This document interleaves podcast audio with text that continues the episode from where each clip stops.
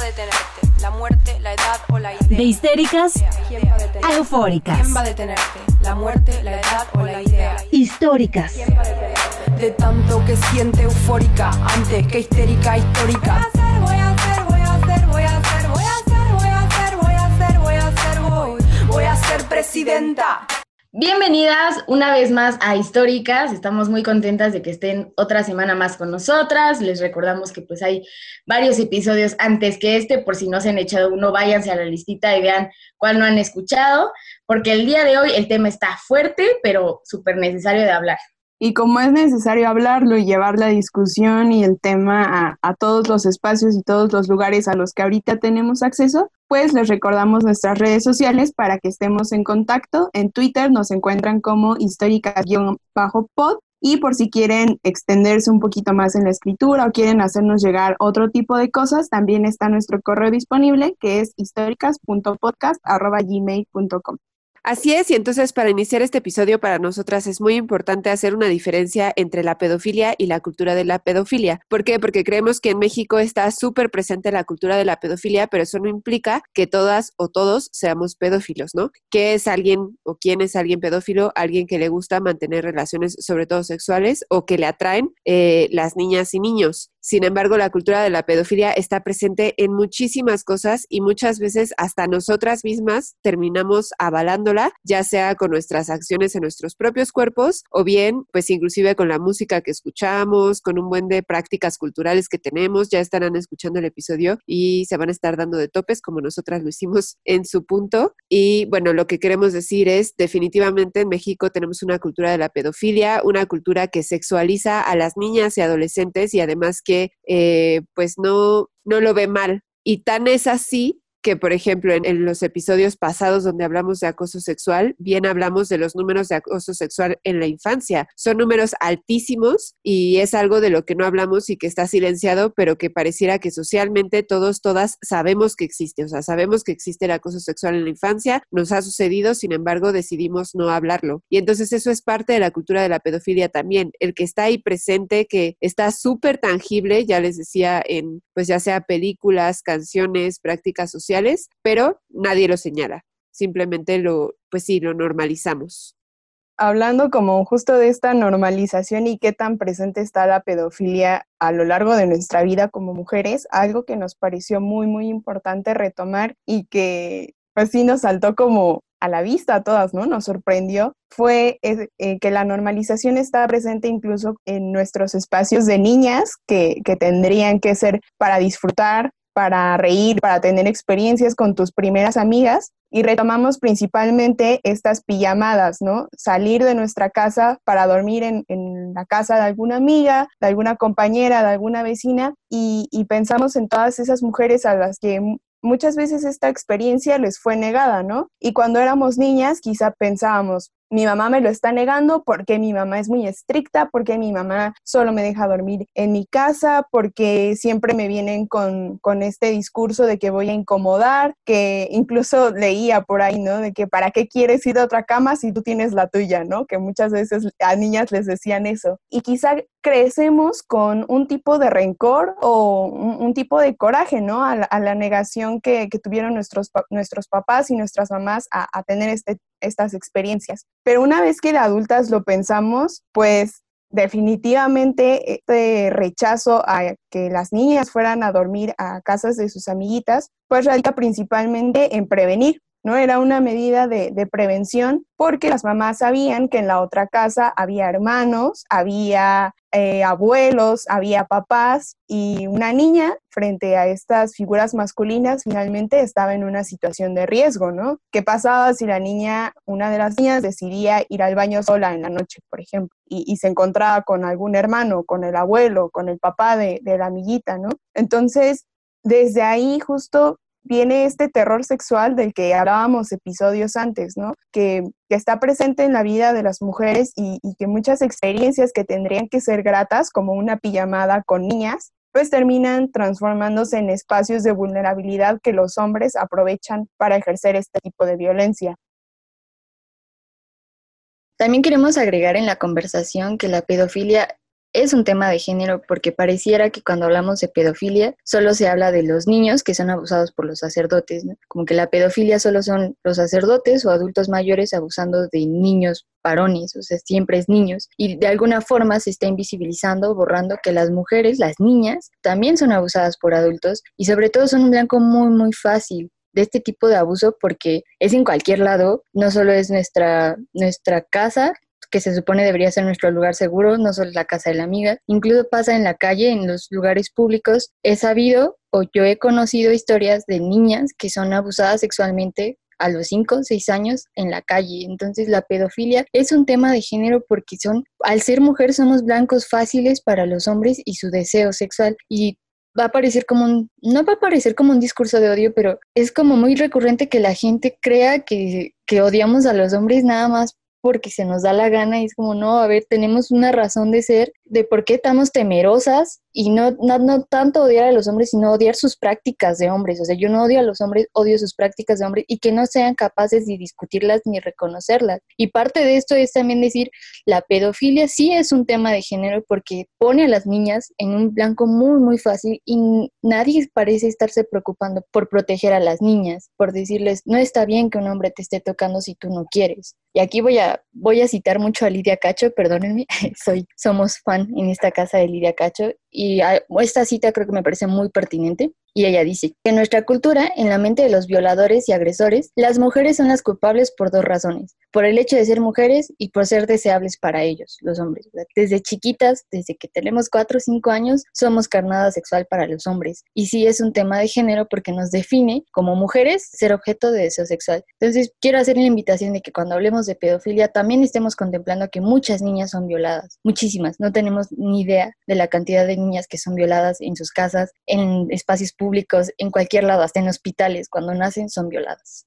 Y sí, como dice, dice Frida, definitivamente es un tema de género, es un tema que atraviesa a las niñas de una forma muy específica. ¿Y por qué digo esto? Porque pensemos en los matrimonios infantiles, ¿no? Normalmente quienes son casadas, quienes son intercambiadas por algún valor económico, son las niñas. En cifras que checábamos, es muy rara la incidencia que hay en, casos de hombres y considerablemente mayor eh, en casos de mujeres, ¿no? Y además, que, la situación o este tema de, la cultura de la pedofilia no solamente afecta en que se dé el matrimonio, sino que el matrimonio entre un adulto y una niña trae consigo un montón de problemáticas y un montón de barreras para las niñas que están siendo casadas. Una vez que son casadas, son negadas, por ejemplo, a la educación. Se termina con, con esa etapa de su vida y entonces ahora su tiempo se tiene que dedicar a la atención de su marido. Esto pues obviamente consigo trae un, poder no solamente digamos a través del matrimonio, a través de la relación marido-esposa, sino que tiene un poder eh, psicológico y sobre todo económico, que en este caso, por ejemplo, si las niñas llegaran a vivir una situación de violencia dentro,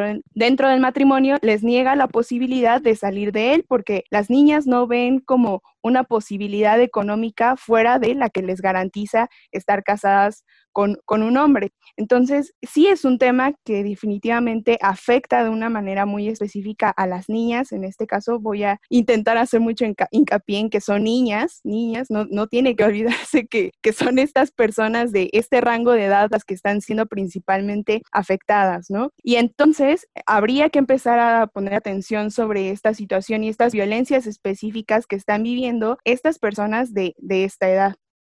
Además, así como dice Dani, de repente nos gusta en estos temas traerles cifras y traerles números también para ver como el panorama en el que se encuentra nuestro país y pues no es nada alentador, todo lo contrario.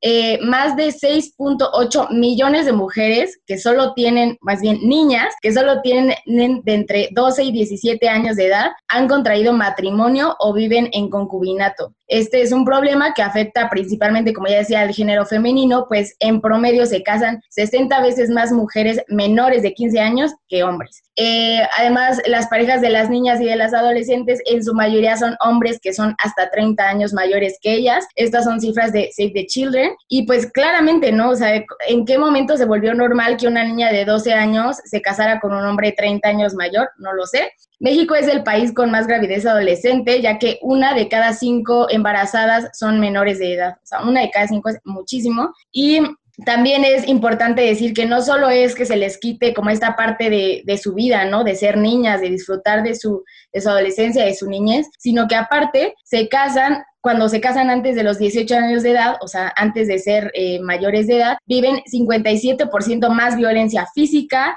61% más violencia sexual, 23% más violencia económica y 11% más violencia emocional. Esto comparado con aquellas mujeres o niñas, bueno, más bien mujeres que se casan después de los 18 años. Entonces sí estamos viendo que no es nada más el problema de que se les quite, ¿no? Esta parte de, de su vida, como niñas y como adolescentes, sino aparte todo lo que viene después. También, como decíamos, sí es cuestión de género, porque solo el 14% de niños menores de 15 años se casa con mujeres u hombres entre los 18 y los 29 años. Y en el caso de los hombres que tienen 15 a 17 años, más del 60% de ellos se une a personas de su mismo rango de edad. O sea, ahí no estamos viendo que los hombres o los niños de 15 a 17 años se casan con mujeres 30 años mayores. Entonces, estamos viendo que sí, la cultura de la pedofilia se está eh, reforzando, pero en las mujeres. Claramente la ONU considera que pues el matrimonio infantil en México sigue siendo una práctica no penada y en algunas entidades federativas pues tristemente aún es legal. Eh, también es importante decir que es un problema de clase, ¿no? Por ejemplo, encontré una historia de una chica que le llamaron Nadia,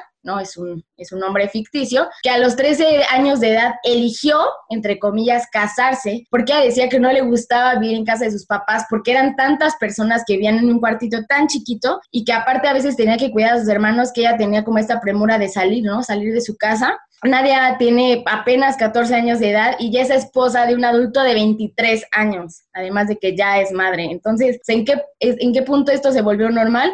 Y además, pues sí, tiene claramente que ver la, vulnerabilidad económica. Su principal pues, preocupación a los solo 14 años es pues, cuidar a su bebé, atender a su esposo y atender su casa. Y también en esta parte de del problema de clase, pues muchas mujeres son obligadas a casarse porque a los padres se les paga una dote y pues es algo que muchas veces de lo legal se dispensa como sigue siendo una tradición cultural y no pasa nada. Entonces, sí, es un problema que se ha normalizado tanto así que hay millones de niñas casándose todos los días.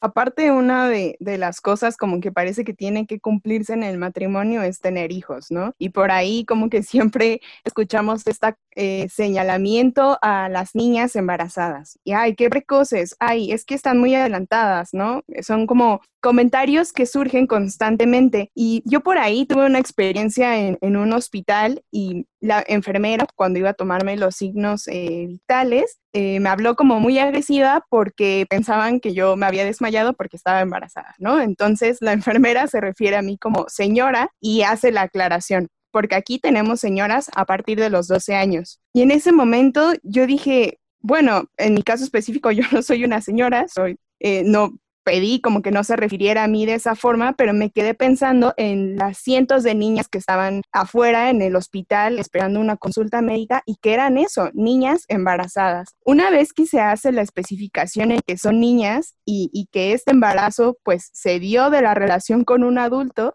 se atiende una problemática muy específica, ¿no? Que no es que las niñas se embarazan, las niñas están siendo violadas, está legitimando una violación a través del matrimonio. O sea, muchas personas no lo consideran una violación porque las niñas ya fueron casadas. Pues sí, pero ¿quién es el papá de ese bebé? ¿De quién es el esposo de ese matrimonio? Son señores, son adultos, son hombres que les llevan más de 20 años a, a niñas más de 10 años y que están haciendo que estas niñas pierdan el proceso corporal de una infante y empiecen a atravesar, empiecen a tener experiencias corporales del cuerpo de una mujer, de una señora, de una adulta, ¿no? No, no es normal que las niñas de, de 12 años se estén embarazando, porque no solo se están embarazando, están siendo violadas y hay, hay que nombrarlo como tal para empezar a atender esta situación en específico.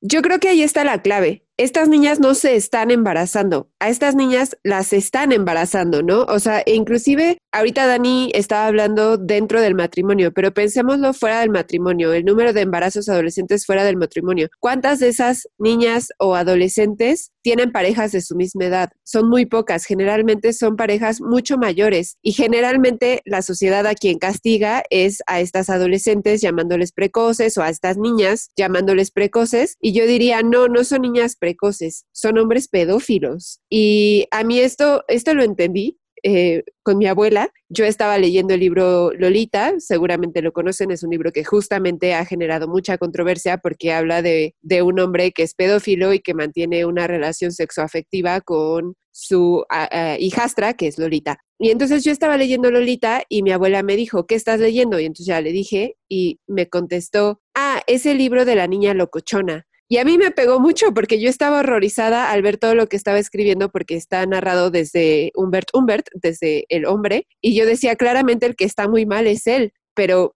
mi abuela pues tiene otra educación y para ella Lolita también provoca, y digo provoca entre comillas, a este hombre y entonces la que está mal es la niña por aceptar esta relación, pero al hombre no se le cuestiona. Y claro que entendí que esto era un comentario de la de que venía de mi abuelita, pues de una mujer de su época, ¿no? Y, en su momento no le dije nada, pero ese comentario yo lo cargo mucho porque creo que eh, refleja muchísimo la cultura de la pedofilia y cómo en vez de criticar a los hombres que son pedófilos, terminamos culpando a las niñas que son abusadas y las culpamos como precoces o locochonas o demás, cuando en realidad es algo que pues es, ya lo dije, ¿no? Es culpa de los hombres y en caso de que las mujeres tengan ciertos, ciertas conductas sexuales previo a, previo a su adultez o digamos en la adolescencia o, en la niñez, es también porque la cultura así se los ha enseñado, o sea, así nos lo han enseñado a través de los años. Bueno, cabe recalcar que, por ejemplo, el libro de Lolita, o sea, la, la cultura de la pedofilia ha cambiado muchísimo, en su momento fue nombrado como un libro súper enfermizo, bueno, estaba dividido en dos, ¿no? Pero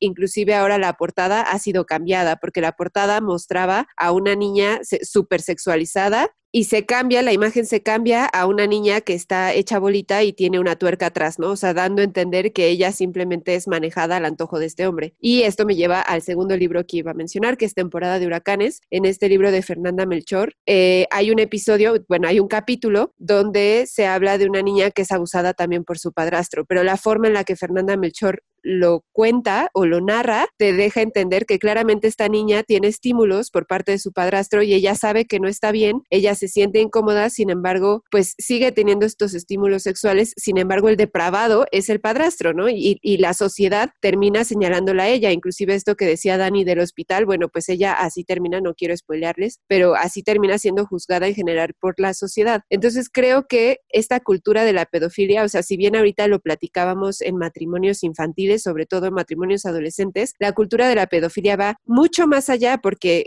eh, está encarnada en todo lo que consumimos, está encarnada en libros, películas, inclusive platicábamos de la película de Lolita y bueno, las tomas son mucho peores que el libro, ¿no? O sea, ahí realmente las tomas vienen desde un hombre pervertido, cosa que en el libro uno entiende que es la narración. Y bueno, yo creo que también depende de quién lee el libro.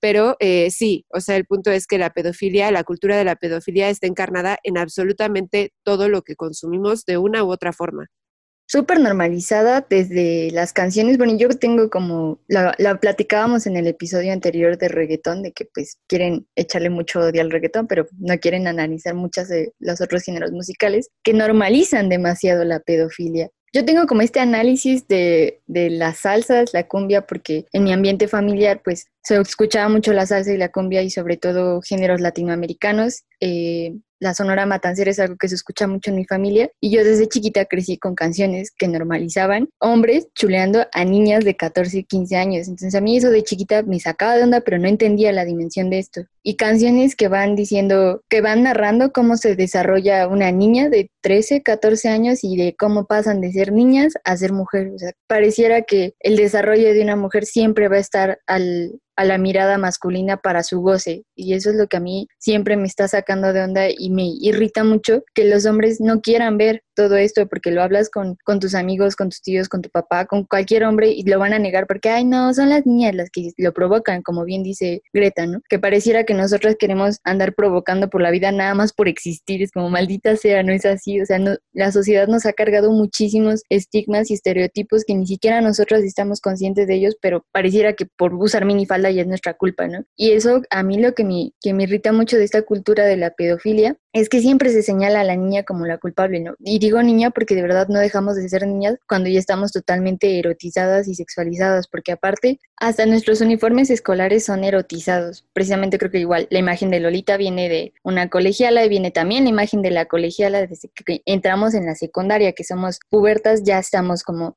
listas en el mercado, entre comillas lo pongo, porque de verdad es horrible concebirnos de esa forma, pero nos conciben de esa forma los hombres cuando vamos entrando en la pubertad, cuando ya empezamos a hacer un gusto erótico para ellos, pero quienes nos erotizan son ellos, no nosotras. Entonces, esta es parte de la cultura de la pedofilia, que crean que las mujeres nos erotizamos nosotras mismas cuando nosotras no vamos por la vida queriendo provocar a los hombres, son ellos los que nos erotizan a nosotras. Sí, y está en las canciones y está en las canciones que vemos, digamos, como más inocentes. Hace poco aprendí que la canción 17 años, que justamente no habla como de una niña bueno, ya saben, tímida, inocente, seria, este, o sea, pero justo como de esta inocencia de alguien de 17 años y uno pensaría, bueno, si es alguien de 20 años quien escribió la canción, va, está bien, ¿no? Pero hace poco aprendí que Los Ángeles Azules eh, cuando escribieron la canción estaban en sus 30 y 40. O sea, pensemos en un hombre de 35 años hablando de esa forma de una niña de 17 y diciendo, es mi novia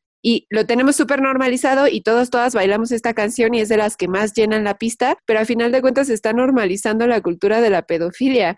Y hasta yo me pregunté así, la próxima vez cuando acabe esta eh, pandemia y haya una fiesta, ¿voy a poder bailar esto tranquilamente? ¿No? Pero pues está hasta en las canciones como más conocidas, esto que dices, Frida, de, de cómo nos convertimos en mujeres, mi niña, mi niña mujer, o inclusive 40 y 20, o sea, ¿cuántas canciones no tenemos así que erotizan a las niñas o que eh, afirman la cultura de la pedofilia y esta diferencia de edad tan grande. Ahorita que mencionaron de las canciones, la primera que se me vino a la mente fue la de Colegiala. Colegiala, linda colegiala, colegiala, no seas tan coqueta, colegiala, dime que sí. O sea, Dios, esa tampoco la había analizado y ahorita que estaban hablando fue como, ah, ¿no? Qué fuerte. Y aparte del video musical con su uniforme escolar todo sexy, claro que sí.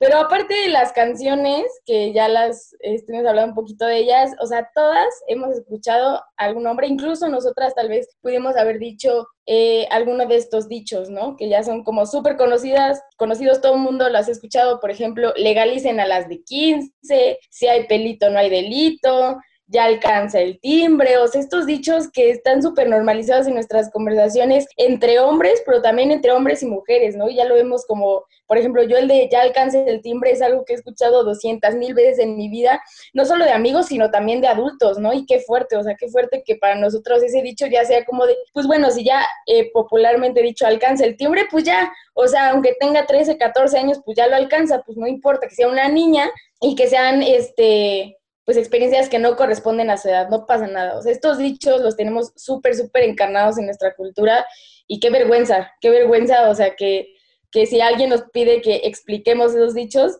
tengamos que decir, decir, ah, nos referimos a las niñas que todavía son niñas, pero que queremos acelerar su proceso y las queremos sexualizar. O sea, qué vergüenza, de verdad.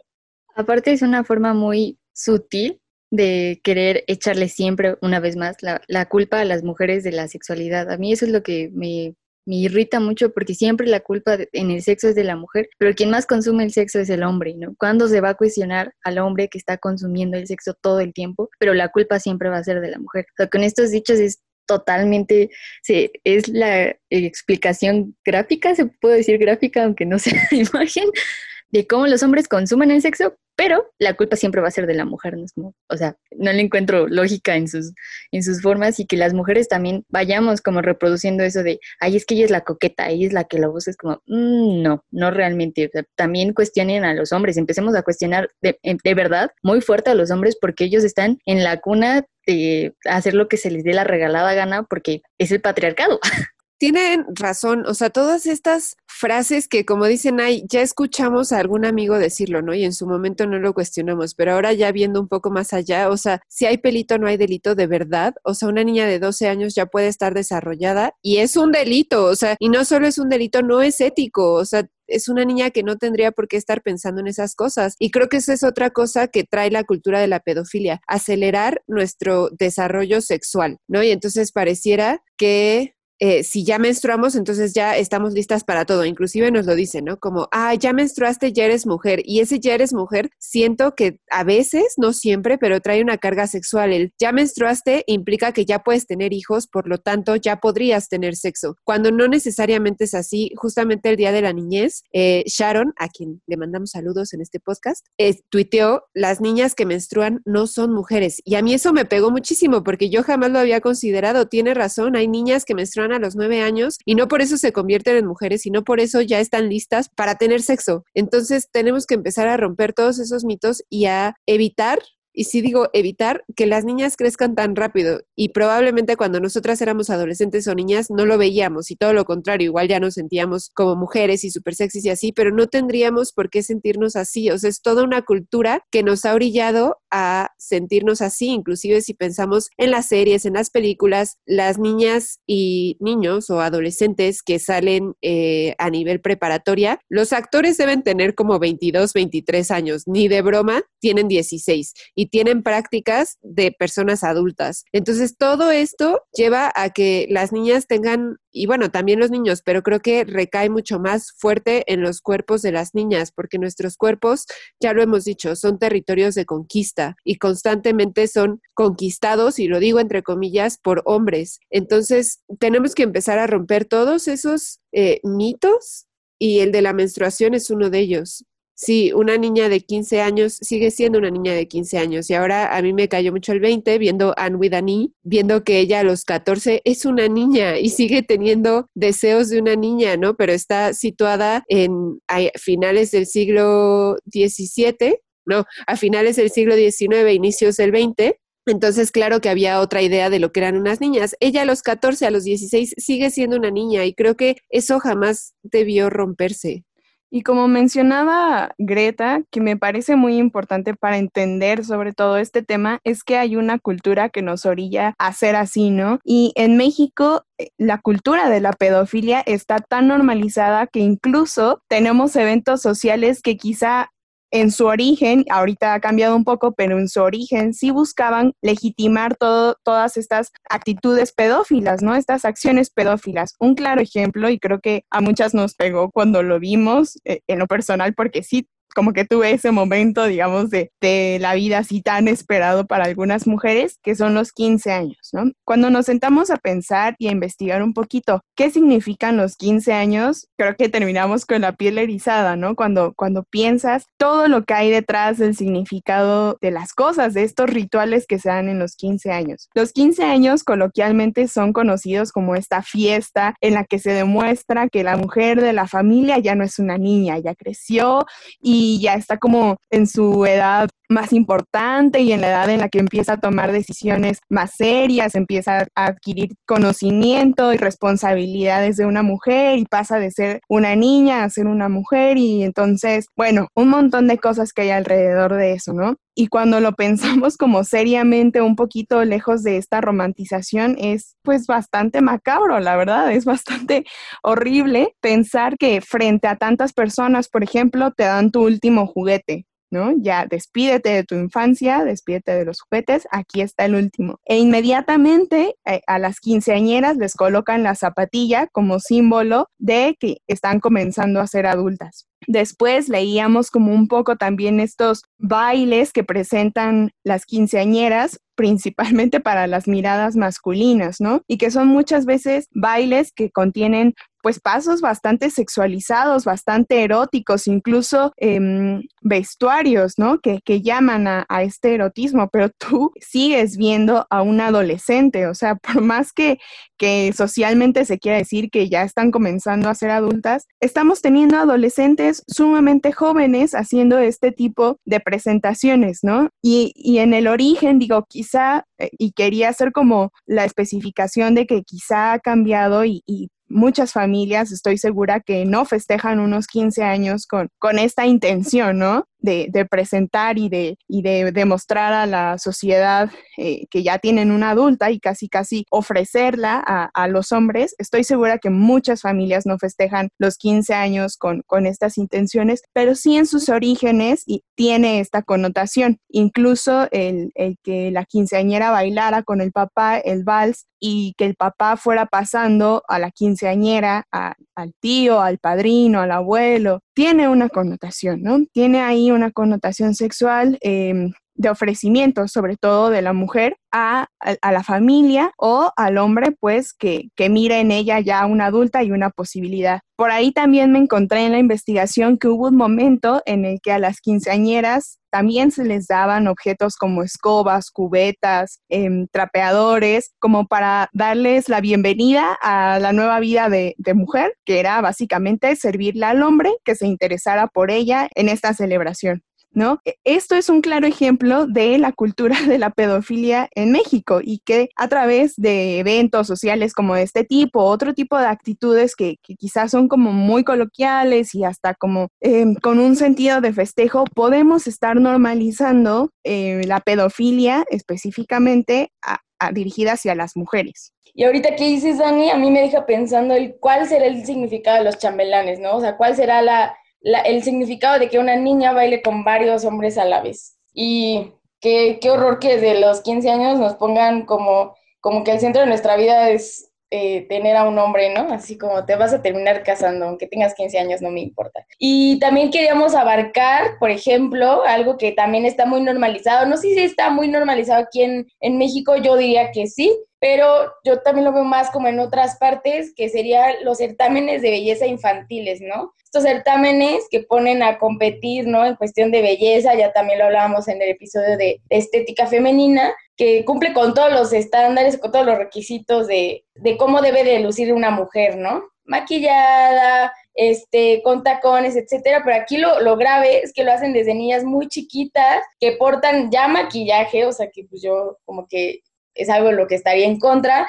En bikini, ¿no? Que el bikini es así como una prenda que enseguida utilizan para sexualizarnos, o sea, deja de ser una prenda cómoda para la playa y luego luego es pues algo que los hombres hacen para, para verte como con su cara de tontos.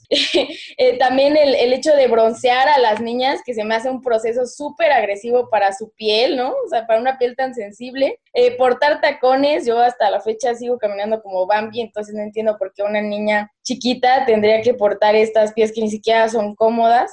Entonces, sí, los certámenes de, belleza infantiles son otro ejemplo de cómo se sexualiza a las mujeres, más, bien a las niñas desde chiquitas y se les, se les quiere convertir en mujer con estos elementos. Y también algo que también me voló la cabeza, o sea, este, este episodio son cosas que te vas dando cuenta justo por la cultura en la que vivimos eh, de la pedofilia, que son cosas que ignoras, pero ya que te las dicen, en este contexto dice, sí, claro, ¿no? Leía un artículo que decía que no es casualidad que la carrera de muchas modelos empiecen cuando son solo unas niñas y terminen a los tempranos 25, 26 años. ¿Por qué? Porque a estas modelos se les está exigiendo que tengan el cuerpo de adolescentes, ¿no? Un cuerpo muy finito, que no tenga grandes curvas, que no tenga un, pecho prominente, etcétera. Y eh, una ex modelo sinaloense que se llama Emilia, ella decía y ella contaba su historia de que ella le pedían que perdiera centímetros de, cadera, porque claramente eso no es el cuerpo de una mujer, ese es el cuerpo de una niña. Entonces, pues imagínense lo, incluso en esa industria, que bueno, ya sabemos que es una industria muy complicada y muy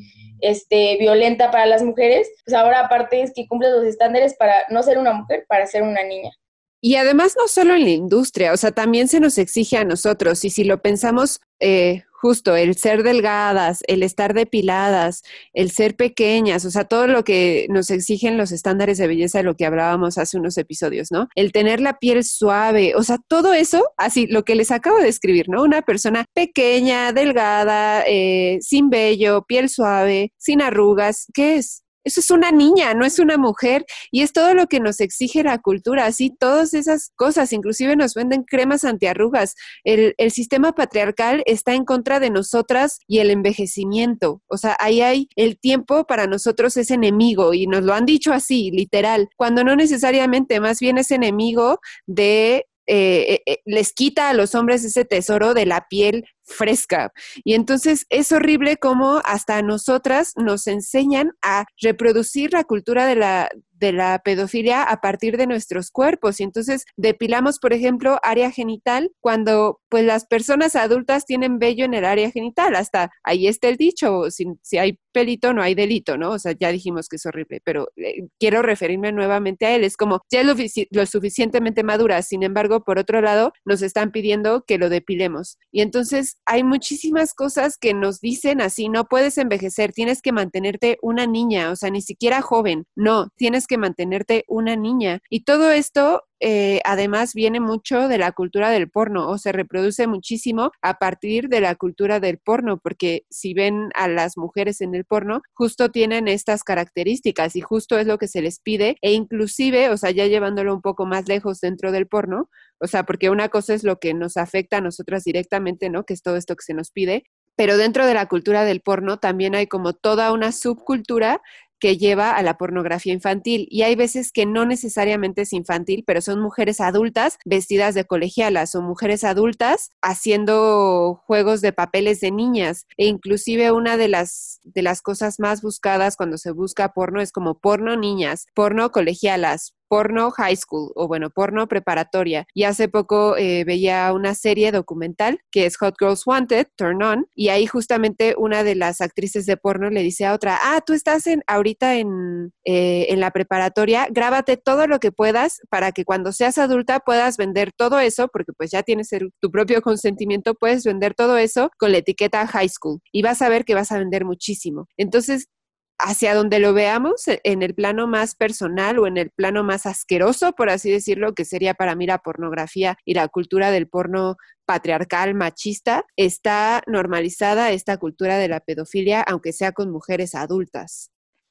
Es que es justa, justamente eso, ¿no? Pareciera que la pedofilia o la cultura de la pedofilia a veces muchas personas pueden tomarla como una exageración cuando se empieza a hacer una crítica, pero no es normal el interés en, en el consumo de estos cuerpos pequeños, en el cuerpo de niñas, ¿no? Definitivamente no es normal y algo que a mí me sorprendió mucho fue cuando investigamos las cifras relacionadas con la pornografía infantil, saltan a la vista de una manera sumamente preocupante y es que, por ejemplo, el Consejo de Derechos Humanos de la Organización de, de las Naciones Unidas dice que en México se genera alrededor del 60% de material relacionado con pornografía infantil. Es decir, o sea, de aquí, del territorio mexicano, está saliendo básicamente el contenido que está consumiendo pues, la mayor parte del mundo, ¿no? Están, están consumiendo a las niñas y a, las, a los niños que viven en, en nuestro país, siendo las niñas pues considerablemente mayor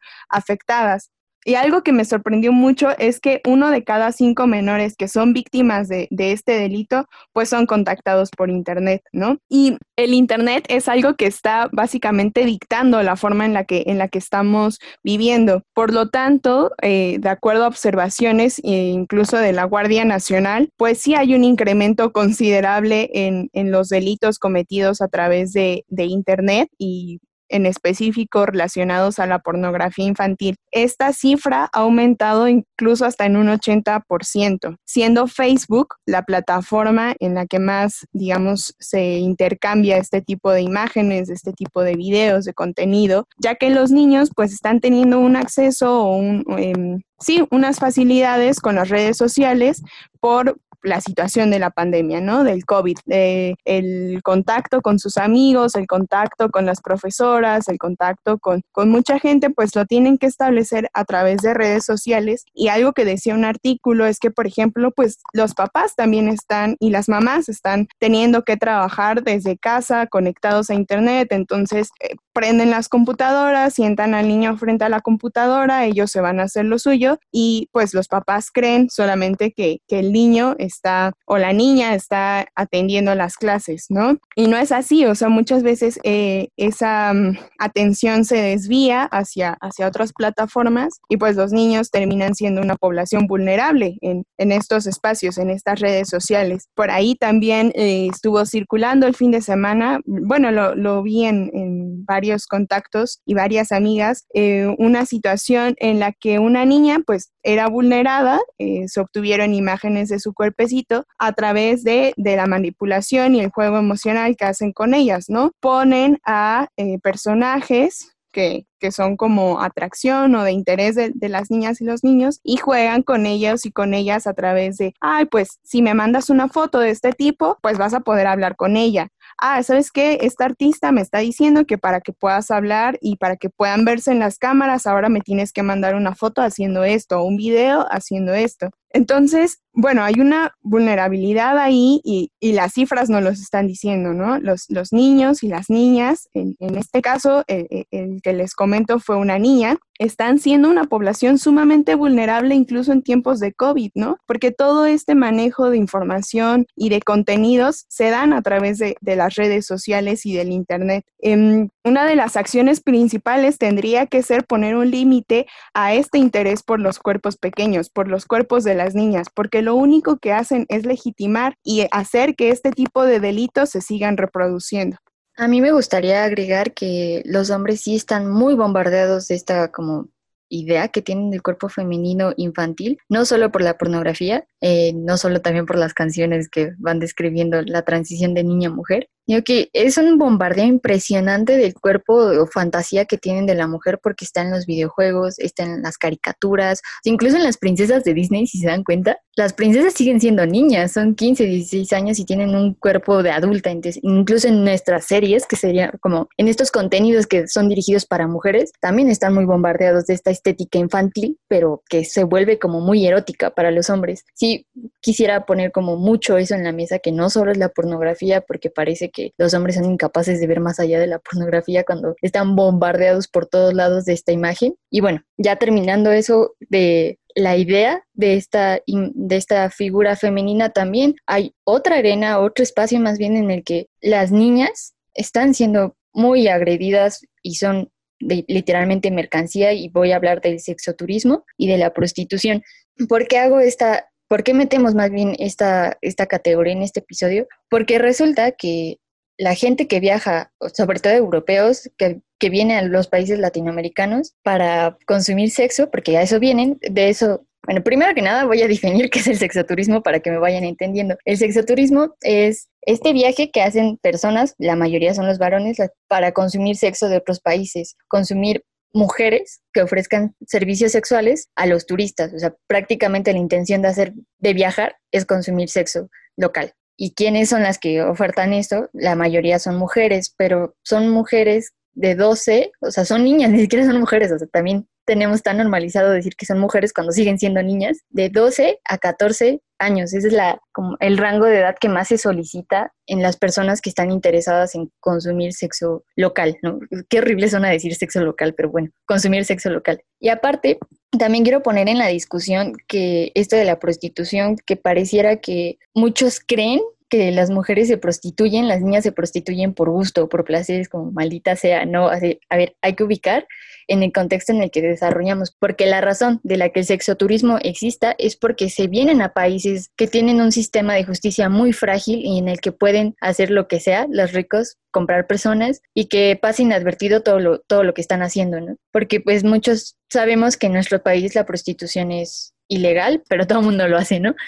Entonces, de eso va el sexoturismo, de aprovecharse del sistema de justicia y el sistema legal de ciertos países vulnerables para poder consumir estas mujeres deliberadamente y sin ninguna represión ni nada. De eso es básicamente el sexoturismo y ahora quiero entrar a la prostitución de que creen que las mujeres se prostituyen, estas niñas se prostituyen por gusto, ¿no? Es como, ay, sí, me voy a prostituir porque se siente bien chido, es como, nada, a ver, ubíquense, estas niñas que se desenvuelven en un entorno tan precarizado buscan cualquier alternativa para salir de ahí, porque son niñas viven en la pobreza. Ya lo mencionó Nay en, el, en las estadísticas de una niña, porque se casa con un señor, porque es la única forma que ellas ven, la única manera y la salida más rápida de salir de la pobreza. Entonces, que vengan a decir que las niñas se prostituyen porque quieren y porque son precoces es una ignorancia absoluta y una misoginia tremenda, porque están ignorando que las mujeres que se prostituyen, tanto niñas, están buscando salir de una precariedad tremenda. Entonces, hay que saber cuando hablamos de prostitución y de sexoturismo, no quedarnos o asumir que las mujeres o las niñas hacen eso nada más porque sí. es necesario, y yo siempre voy a insistir, en que evaluemos todo el contexto en el que se está desarrollando, porque de repente quieren traer de, es que la prostitución sí es legal en Europa. Pues sí, mijito, pero no estás en Europa, de ubícate tantito. O fuera de salir de estas condiciones de precarización o precariedad, estas niñas muchas veces son forzadas, pero el punto aquí es que si no hubiera una demanda, no habría una oferta. Y entonces claramente lo primero que existió fue la demanda, porque anteriormente pues era común tener o, simplemente violar a las niñas. Entonces hay un punto en el que alguien ve de esto un negocio y lo crea eh, algo remunerado. Entonces, muchas niñas son forzadas, muchas niñas son parte de trata de personas y todo esto, a final de cuentas, porque siento que lo vemos muy lejano, como cultura lo vemos sumamente lejano, así como que a nosotras no nos... Eh, nosotros no tenemos nada que ver con esa gente horrible que es pedófila y que paga por servicios de niñas, pero a final de cuentas sí tenemos que ver y era parte de lo que queríamos que se viera en este episodio, que nosotros, nosotras reproducimos esta cultura permitiendo que nuestro amigo de veintitantos ande con una niña o adolescente de 16, que nos, o, no diciéndole nada, pues porque no es que nosotros le demos permiso, pero que hay canciones que reproducimos, que hay series que consumimos, que hay libros,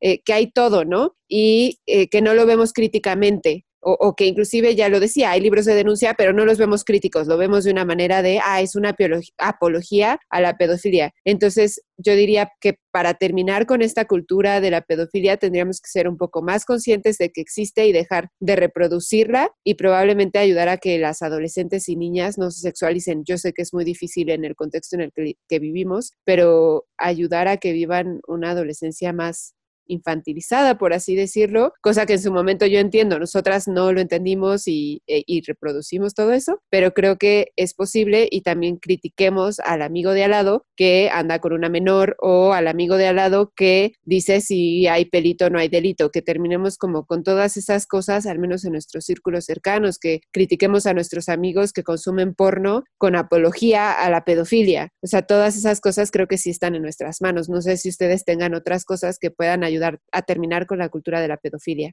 Yo diría que sobre todo respetemos la etapa que están viviendo las niñas, las adolescentes y las mujeres, ¿no? Esta frase que incluso parece como eh, de mamá, ¿no? De estás muy chiquita para eso. Pues es que sí, o sea, hay cosas que, que tenemos que vivir y que, y que son muy bonitas y muy graciosas y muy divertidas de acuerdo a la edad que tenemos, ¿no? No busquemos adelantar a las niñas a procesos que todavía no les tocan o que todavía no están completamente preparadas para vivir. Em, pienso también como en darles maquillajes, ¿no? O sea, para hacerlas lucir como, como adultas y que incluso es, este tipo de, de maquillajes sean tomados como juego. Quizá no, no negarles la posibilidad de que experimenten a través de ellos, pero sí establecerles o hacerles saber y que juntas eh, razonen ¿no? las, posibilidades a través del maquillaje y lo que éste representa en su vida, pero no solo con el maquillaje. Lo tomé como ejemplo, pero creo que es como algo que, me ayuda a ejemplificar que, cada niña y cada adolescente y cada mujer tiene una etapa que vivir, ¿no? Y no, no está bien que nosotros como adultos, como adultas, busquemos adelantar esas etapas. Mejor démosle las herramientas para vivir y aprender lo que tienen que vivir y aprender a su edad. Y también en ser un poco más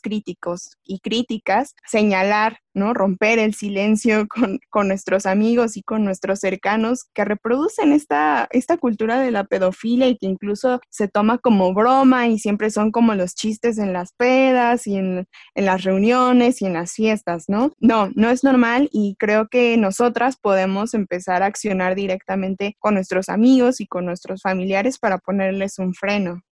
A mí me gustaría irme un poco más a la educación que tienen los varones, porque desde chiquitos se les enseña a consumir el cuerpo de la mujer. Bueno, yo hablo desde mi experiencia y desde mi entorno, porque así es como yo lo he vivido y lo he visto en repetidas generaciones. No porque me lo saque la manga y sea una exagerada. Eh, pero sí quiero insistir en que también tenemos que reforzar mucho la educación de los hombres porque creo que de nueva cuenta estamos cayendo en lo que las mujeres tendrían que estar haciendo y los hombres que otra vez están dejándose a un lado, ¿no? O sea, sí hay que criticar los que, que están consumiendo esto, pero también hay que trabajar en la educación de los niños desde chiquitos, desde que, desde que dejen de consumir pornografía a los 11 años, 10 años, porque creo que es el promedio en el que empiezan a consumir pornografía, que dejen estos como ritos de iniciación de quitarle la virginidad a los hombres en un prostíbulo. Hay muchísimas prácticas que los hombres podrían dejar de tener para que dejen de erotizar y tener la cultura de la pedofilia tan normalizada como la tienen.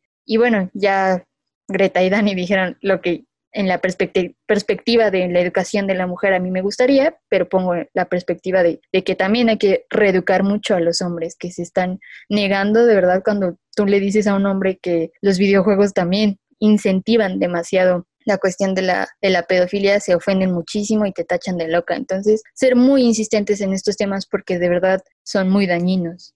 Y pues yo creo que ya, o sea, dijeron casi todo lo que a mí me gustaría decir, pero también creo que hay una clave en la información y en la desinformación también, ¿no? O sea, por ejemplo, eh, saber que Acapulco y Cancún son lugares súper turísticos y súper, donde encuentran que la prostitución infantil es algo súper lucrativo, ¿no? Saber esto de nuestro país, en dónde está sucediendo, en qué contextos también. Creo que es importante que si vivimos aquí sepamos lo que está pasando que el sexoturismo existe y que, como decían, el, el, pedófilo no es nada más el señor raro que está detrás de una computadora persiguiendo chavitas, ¿no?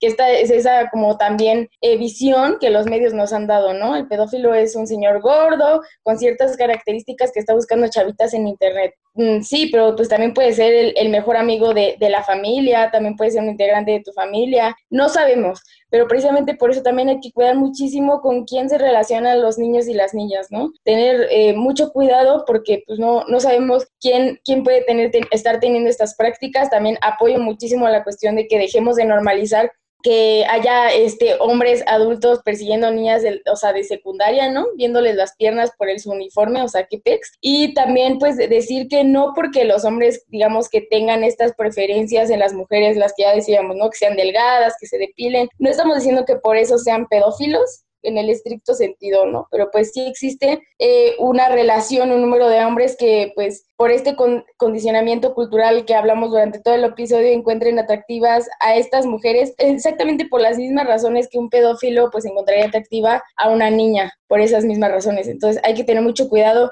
con lo que consumimos, con lo que decimos y con lo que dejamos pasar, ¿no? En conversaciones con nuestros amigos, que creo que eso a veces es vital porque pues entre nosotros nos educamos, ¿no? También. Y bueno, ese fue todo por el episodio, bueno, por el tema de hoy, pero ahora sí vamos con nuestra histórica que es Remedios Albertina Ezeta Uribe.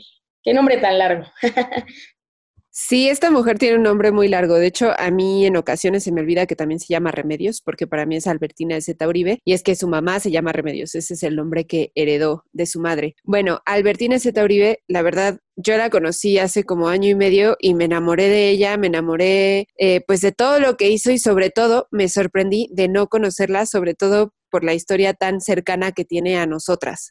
Ella nace el 7 de agosto de 1907 en la ciudad de Toluca y es hija de Gabriel Z. Orihuela y de Remedios Uribe Pichardo. Cabe destacar que su familia pues es una familia adinerada y son reconocidos inclusive en Ciudad de México, ¿no? Su abuelo es muy reconocido en Ciudad de México y su papá era notario, bueno, en ese entonces escribano, era notario y entonces pues sí tenían mucho dinero y bueno, ella vivió eh, su adolescencia pues en un periodo revolucionario y posrevolucionario, inclusive es muy curioso que tiene por ahí un pasaje que cuenta su hijo, porque su hijo ha escrito parte de su historia, en el que ella contaba que su madre salía a comprar comida y regresaba sin comida, pero con dinero, ¿no? O sea, no era una familia que pasaba carencias económicas, ellos tenían dinero, lo que no tenían era comida, porque no había comida en Toluca, o sea, no había que comprar, pero eso te habla de qué tan ricos eran, pues. Bueno, en 1922, Remedios Albertínez Zeta Uribe y su hermana María se convierten en las primeras mujeres en ser estudiantes en el Instituto Científico Literario, hoy conocido como la UAM. Fueron las primeras mujeres, esto porque pues su padre también tenía por ahí ciertos nexos, o bueno, pues era un hombre poderoso, entonces él convence que las dejen entrar al instituto y se convierten en las primeras mujeres, pero además, a partir de ellas, más mujeres fueron entrando a la UAM y bueno, hoy son más mujeres que hombres. Al mismo tiempo que estudiaba el bachillerato, esto ella entra al bachillerato, no a la universidad. Trabajaba en la notaría de su padre, lo cual como que la marcó mucho y entonces cuando ella sale del bachillerato dice, yo quiero estudiar la universidad. Esto no era común, no era normal, entonces incluso inclusive su madre decía, pues yo no quiero que una niña decente y de buena familia estudie la universidad, no tienes por qué hacerlo, ¿no? O sea, para su madre era, tú tienes que aprender a coser, a cocinar y a ser una buena esposa. Sin embargo, pues su papá era muy liberal, así que presiona y en 1927 entra a la UNAM en la Facultad de Jurisprudencia, porque pues ella ya tenía como el antecedente de, de su padre, ¿no? De ser notario y es la única mujer de su generación ahí en la UNAM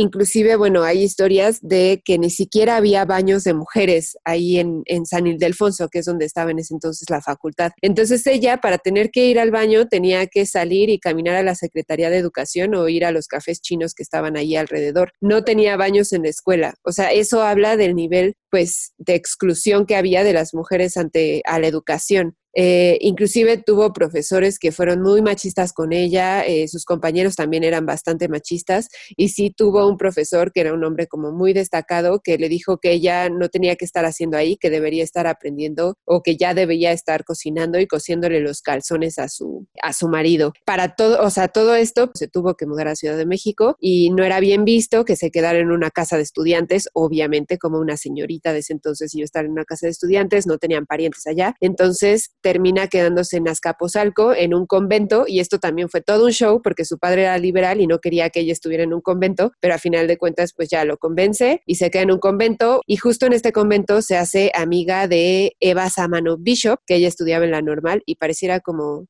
raro que mencione esta amistad, pero Eva Sámano Bishop más adelante se convirtió en Eva Sámano de López Mateos, ¿no? Eh, fue esposa de Adolfo López Mateos y esto sí tiene un poco de relevancia. Pero bueno, siguiendo con, con lo que hizo Remedios Albertínez de Uribe, en 1929 fue parte de la lucha por la autonomía de la UNAM, o sea, imagínense. Sin embargo, bueno, por las huelgas y así, su papá, igual, pues, hombre de su época, la hace regresar a casa, le dice, no vas a estar ahí de revoltosa la hace regresar a casa, pero bueno, finalmente ya logra regresar a la universidad. En 1933 ya se gradúa, obtiene su título y regresa a Toluca a trabajar. En ese entonces comenzó a trabajar en el DIF con Rita Gómez de Labra, es decir, la esposa de Wenceslao Labra, del, del gobernador. Y me enoja mucho que todos estos nombres vienen justo con el de fulano, de no sé qué, porque son los nombres de casadas y es muy difícil encontrar sus nombres de nacimiento y eso me enoja muchísimo porque implica como la propiedad de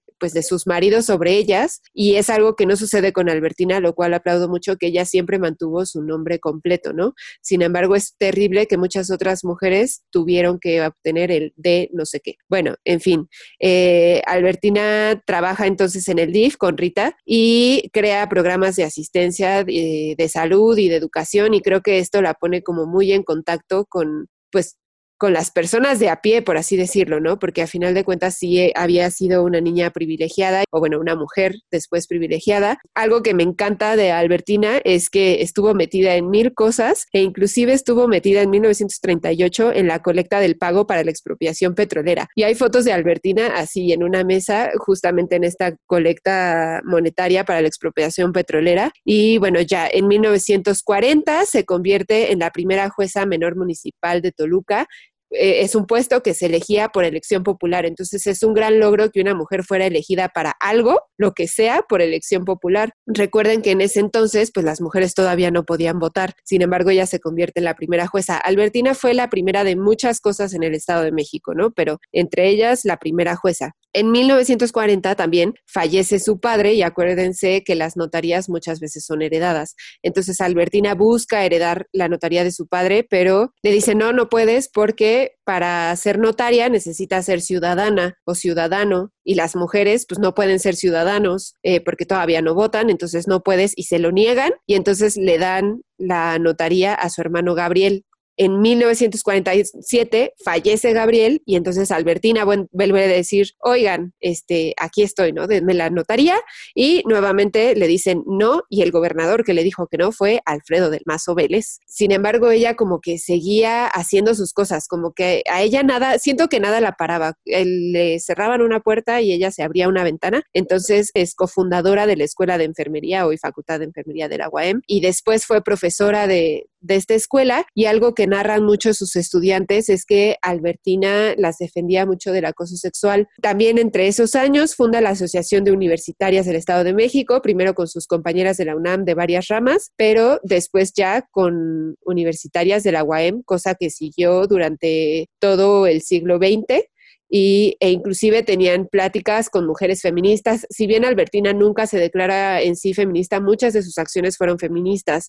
Finalmente, en 1952, logra tener su propia notaría, o sea, no se dio por vencida y entonces el gobernador Salvador Sánchez Colín le dice, ya, está bien, puede ser eh, notaria, sobre todo porque ella, pues aquí es donde viene la parte de las amistades que había logrado. Esas amistades terminan abriéndole muchas puertas y entonces finalmente logra tener la, la notaría número dos de Toluca, notaría que actualmente es de su hijo. Y si bien en su momento ella pues perdió muchos clientes, o sea, muchas personas no querían que ella los atendiera porque como una mujer notaria, no, claro que no, eso es cero profesional, pero pues ella se esforzó muchísimo y a final de cuentas sí fue una notaria eh, reconocida y también durante todos estos años luchó por el derecho al voto de las mujeres en México. Si bien no fue una sufragista activa en las calles, sí fue una sufragista activa al interior de las instituciones, ¿no? O eh, creando lazos políticos. Algo que, que me llama mucho la atención es que ella aprovecha pues los dos mundos para convertirse en una mujer importante o más bien para ser útil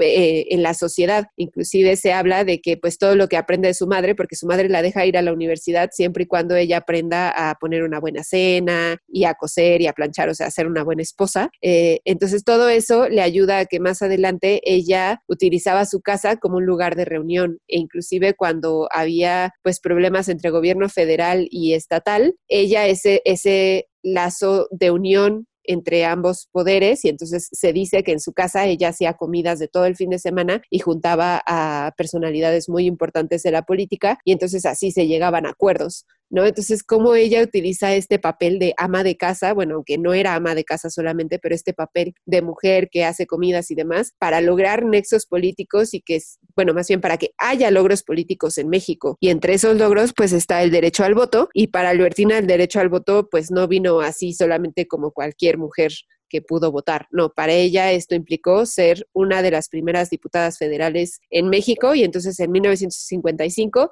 es una de las cuatro mujeres diputadas federales elegidas pues en nuestro país, al lado de Margarita García Flores, Marcela Galindo Arco y Guadalupe Ursúa. Esto es muy importante porque a final de cuentas es la primera elección federal que se da y ella es parte de eso, ¿no? O sea, no solamente permitiendo el derecho al voto, sino siendo elegida en un cargo de elección popular. Y a mí eso me parece maravilloso, o sea, cómo logró tanto pues sí, siendo una mujer de Toluca, donde siempre decimos aquí no pasa nada y de aquí no sale nadie importante, bueno, pues salió este mujerón. Y yo podría seguir hablando muchísimo de ella, pero bueno, final, ah, en 1958 regresa a la notaría y se queda ahí hasta 1971 cuando se retiró y repito, ahora su hijo es quien está ahí y su hijo es quien pues cuenta mucho de las experiencias de Albertina. Yo tuve la suerte de tener una entrevista con él y que me contara mucho de esto, ¿no? Inclusive pues que ella se cruzaba para ir al baño, que igual en el Instituto Científico Literario, en la UAM, tampoco tenía baños, el cómo la pasaba, el que sus compañeras eran acosadas, todo eso. Y eh, pues nada, ahí Albertina Remedios, Albertina Z. Uribe, y me parece muy importante todas sus aportaciones y me parece terrible que no la conozcamos, que, que no sea parte de la historia del Estado de México, que nosotras como mexiquenses no sepamos de ella cuando hizo muchísimo, cuando abrió círculos feministas aquí en Toluca, cuando si se buscan notas de periódicos sí están ahí, pero pareciera que de repente llegó el tiempo y enterró todo eso. Ella fallece en 1992, en febrero de 1992, y pues sí, pareciera que se borró del tiempo y si bien sí hay un busto de ella en la Alameda, es lo único que hay. O sea, no tenemos calles con su nombre, no tenemos auditorios con su nombre en la universidad.